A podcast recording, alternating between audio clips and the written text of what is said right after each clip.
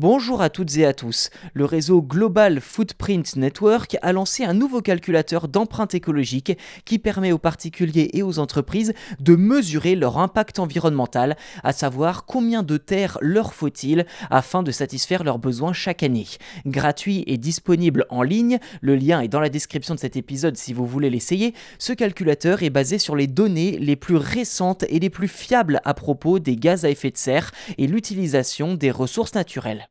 Selon le réseau Global Footprint Network, comprendre son empreinte écologique, c'est comprendre comment les humains utilisent les ressources naturelles et comment cela affecte l'environnement. Ainsi, si vous connaissez l'impact de vos choix sur le monde, alors vous pouvez plus facilement comprendre que, multiplié par plus de 7 milliards de personnes, eh les conséquences peuvent être lourdes pour la planète. Voilà grossièrement résumé l'intérêt de ce calculateur qui concrètement permet aux utilisateurs de mesurer leur impact en matière d'énergie, de nourriture, d'habitat, de mobilité et d'autres domaines clés. Évidemment, l'idée n'est pas de culpabiliser qui que ce soit, mais de tendre vers une prise de conscience comme quoi l'abondance, eh bien c'est fini pour paraphraser notre président, et surtout d'aider à réduire notre impact grâce à des conseils pour changer nos habitudes.